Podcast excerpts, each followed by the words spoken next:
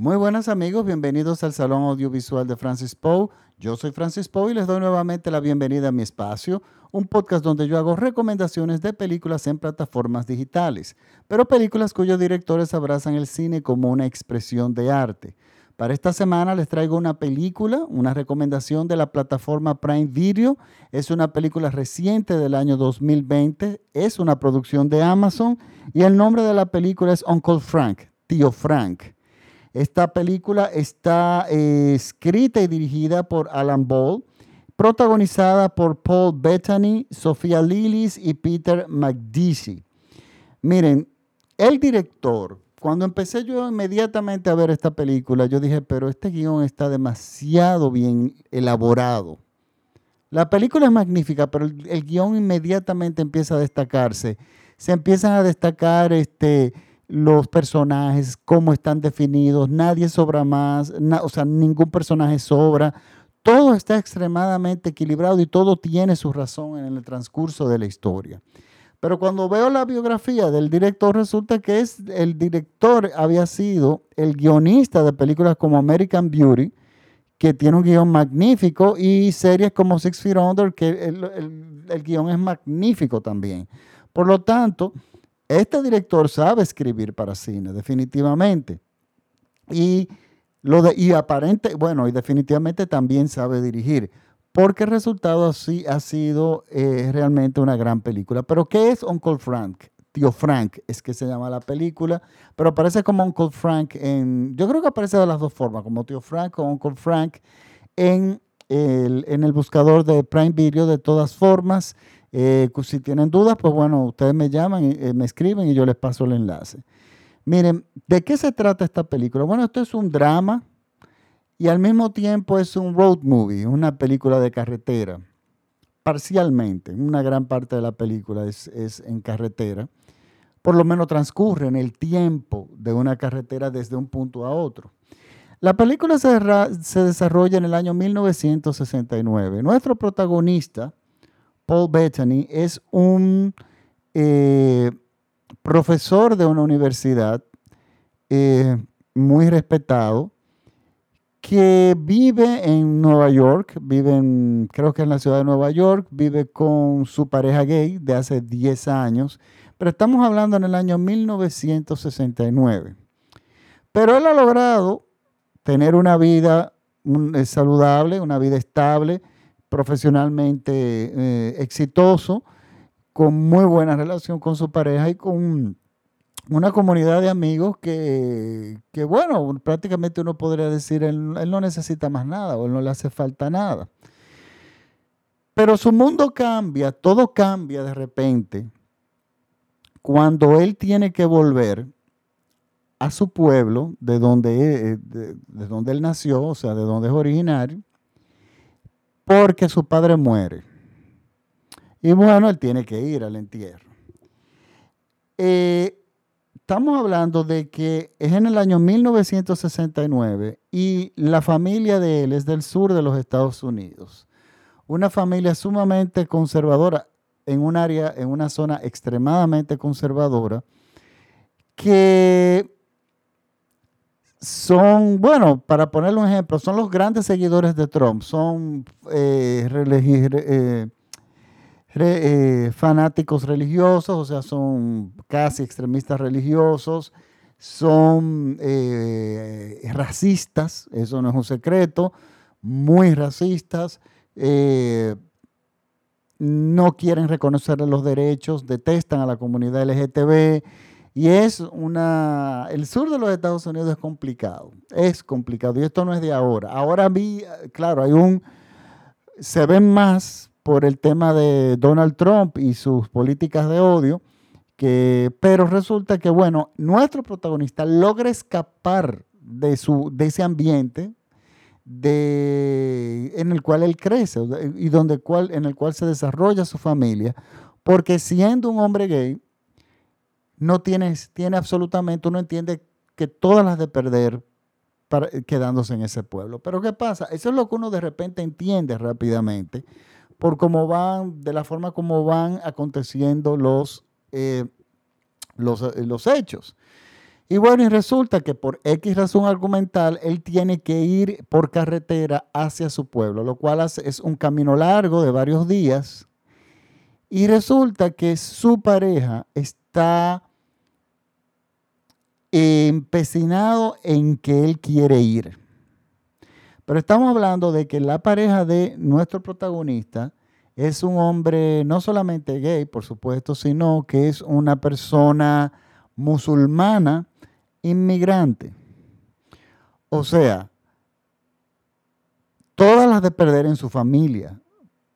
Cuando él va, si él se aparece en este lugar con un hombre que no solamente es su amante o su pareja, perdón, y es musulmán, pero aparte de todo ser musulmán, es inmigrante. O sea, no hay una sola posibilidad de que, esa, de que la pareja de nuestro protagonista sea aceptable o siquiera que lo traten bien. Y él, por supuesto, no quería que su pareja fuera porque no quería exponerse a esa situación y ya de por sí el hecho de tener que volver a su pueblo causaba una incomodidad muy fuerte, pero nuestro protagonista es un hombre muy de muy pocas palabras, o sea, no es un hombre que realmente habla mucho y no exterioriza mucho. Por lo tanto, uno entiende de forma inicial que él es una persona que le incomoda la situación, pero bueno, amén. Pero la pareja insiste, insiste, insiste, dice, mira, si yo no voy a estar en el cementerio, si yo no voy a estar en la casa, yo te espero si tú quieres un hotel, pero yo te quiero ir, yo quiero ir, yo no te quiero dejar solo en ese momento. Y bueno, se inicia el road movie, o sea, se inicia la película estos dos, estas dos personas, o sea, la pareja, más una sobrina de él, que no le voy a, no le voy a explicar la razón del personaje, ni qué va a hacer en el medio, ni, ni cuál es su función, porque ya eso sería entrarme, entrar mucho en spoilers. Pero bueno, resulta que ellos hacen, inician la travesía, pero a medida, inmediatamente inician la travesía, nuestro protagonista empieza a fragmentarse emocionalmente, por decir. Empieza a comportarse de una forma errática. Y esta forma errática de su comportamiento es acompañada por unos flashbacks que no cuenta la película, o sea, cosas que pasaron en el pasado que se le siembran en el presente, vuelven y se hidratan y se le presentan a nuestros protagonistas de y, y, y son más y, y la presencia y la presencia de este pasado es mucho más fuerte a medida él se va acercando a la meta final que es llegar a su familia. Entonces, nos cuenta el director en flashbacks, en presente, o sea, todo lo que esta persona ha estado pasando, o sea, emocionalmente lo que significó su pasado, lo que significa emocionalmente ese pueblo y cómo él no tiene herramientas para lidiar ya con su familia, porque él simplemente había olvidado a la familia, o sea, él no, él no quería saber prácticamente nada de la familia, solamente se juntaba con ellos en fechas muy puntuales y en situaciones muy puntuales. Pero esto era una situación emotiva, o sea, había un muerto. Eso mueve muchas cosas en todos los miembros de una familia. Y bueno, ¿qué hace que esta película todavía sea más interesante y que se salga de lo que podría ser una novela, una novela, una novela, una telenovela, una serie barata? Es lo siguiente. La pareja de, este, de, nuestro, de nuestro protagonista, el musulmán, escapa de su país simplemente porque si tú eres homosexual en su país, no me recuerdo qué país de árabe era, simplemente te decapitaban en una plaza pública. O sea, simplemente por ser quien, quien tú eres. Y eso estamos hablando en el 69, pero es igual, ¿eh? Eso, si uno se mete en la prensa eh, de esos países, uno, uno ve constantemente como cosas de ese tipo y por internet a uno le llegan muchísimas cosas. Eh, videos horrorosos de ese tipo. Entonces, bueno, él para salvar su vida se tuvo que, tuvo que emigrar a Estados Unidos y ahí él conoce a nuestro protagonista. Pero ¿qué pasa?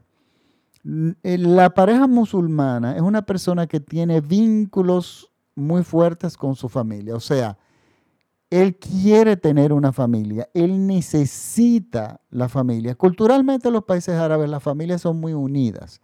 La familia es un algo sumamente importante, mucho más de lo que en estos países. O sea, en mi experiencia, yo visité un país eh, en un momento eh, del mundo árabe y resulta que la necesidad de las personas estar en familia, y, son enormes familias, y la familia como es para ellos lo más importante, es algo prácticamente que está en sus genes.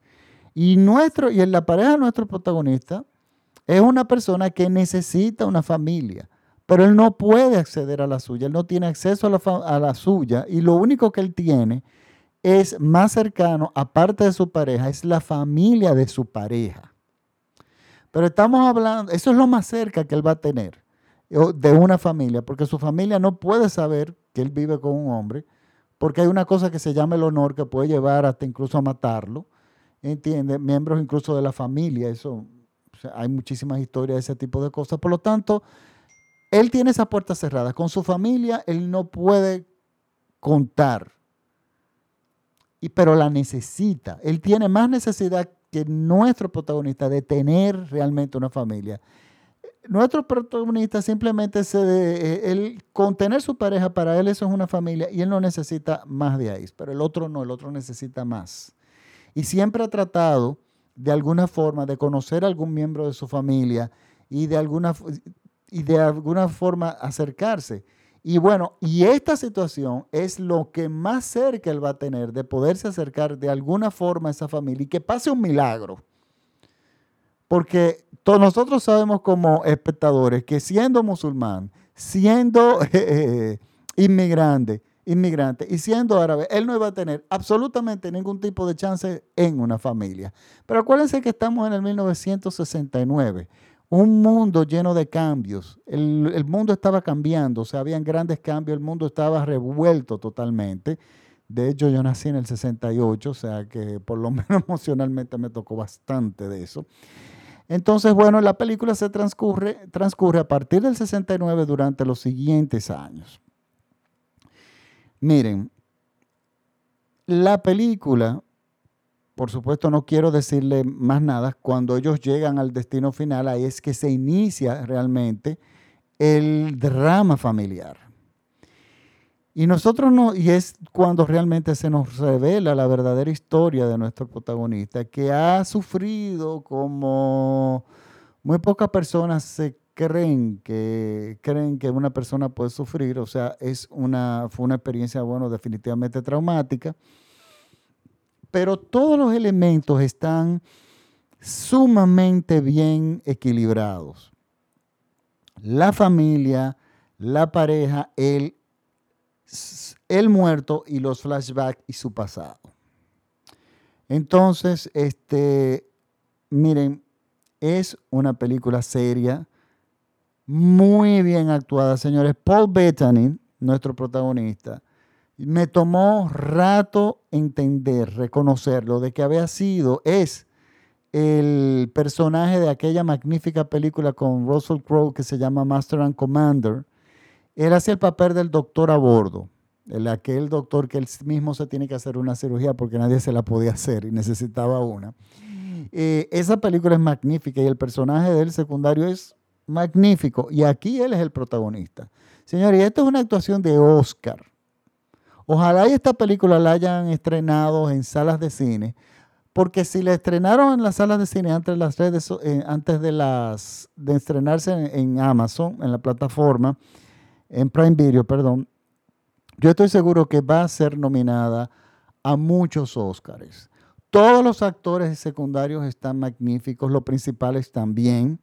La película tiene una fotografía para chuparse los dedos, señores. Miren, en la década de los finales de los 60 y de los 70, quienes crecimos durante esa época, nosotros recordamos que las películas, tanto en televisión como en cine, no todas, pero muchas tenían una característica que era como el, trademark, era como la marca de esa época, que es que tenían unos colores como desvanecidos. Era una especie de estilo de fotografiar de la época, colores un poco descoloridos, podríamos decir, pero que representaban muy bien a lo que eran, eran los tiempos, lógicamente. Entonces, lo que pasa es que Hollywood venía de los años 50, de todos los colores del mundo, y blanco y negro. Entonces ya llega a los 60 y esos colores chillantes que se usaban en los 50 empiezan a considerarse un poco de mal gusto y entonces empiezan a bajar y atenuarse hasta llegar a los 70 donde los colores prácticamente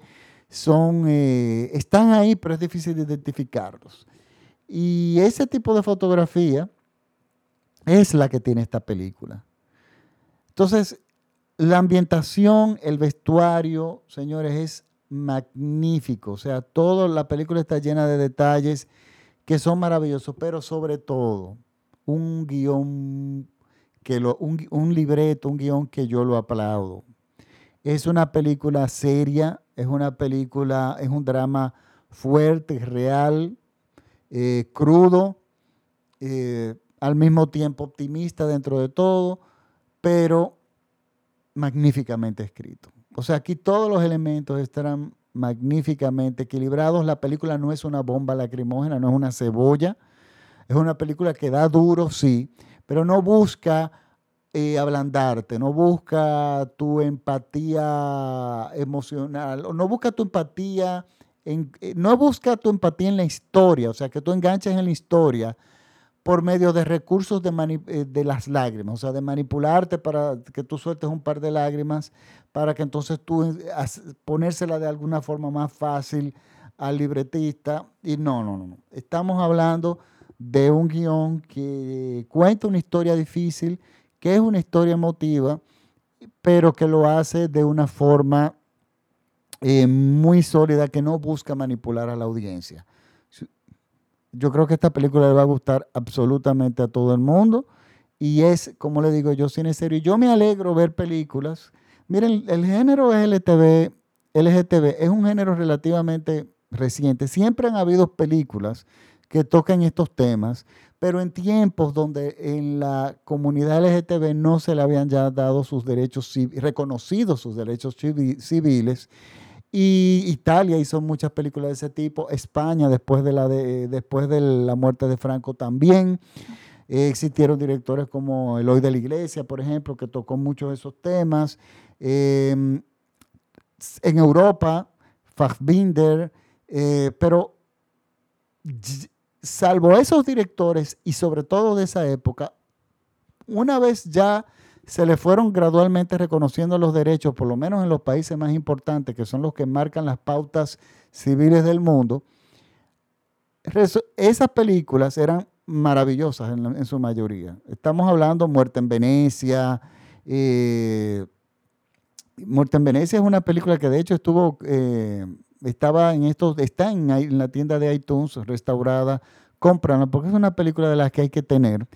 Y, pero luego, luego de que se le otorgaron sus derechos civiles, salen, hay películas muy buenas, pero hay muchas que son muy malas. Y, miren, eso es un mundo, o sea, la cantidad de historias que no se han contado con referente a esta característica, a este género, son muchísimas. Y bueno, y yo me alegro que esta, este director saque a flote un verdadero guion que realmente tenga un verdadero peso y que no se quede en banalidades que son lo que pasa, me ha pasado con muchas de las películas del género, que no llegan a profundizar.